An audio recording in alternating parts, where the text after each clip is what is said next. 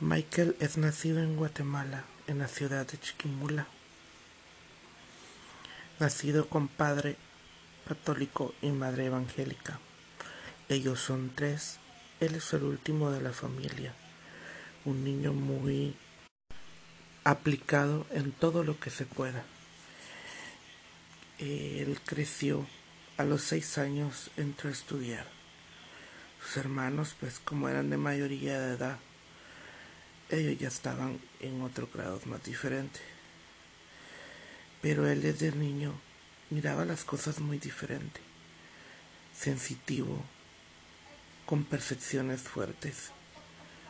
Toda la gente que estaba alrededor de él sentía las cosas que ellos creían ver o creían ser, pero sabía que ellos estaban mal por dentro.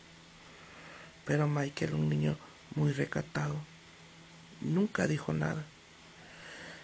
Pero en él, y muy adentro de, su, de sus sentimientos, nacía amor por ciertas personas, atracciones diferentes de cualquier niño de su edad. Pero solo eran atracciones.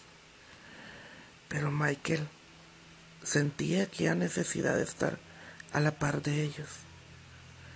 Pero siempre había algo, algo más que remarcar, algo más que siempre lo señalaba, algo más que lo recataba. Pero Michael era Michael y así podía estar Michael.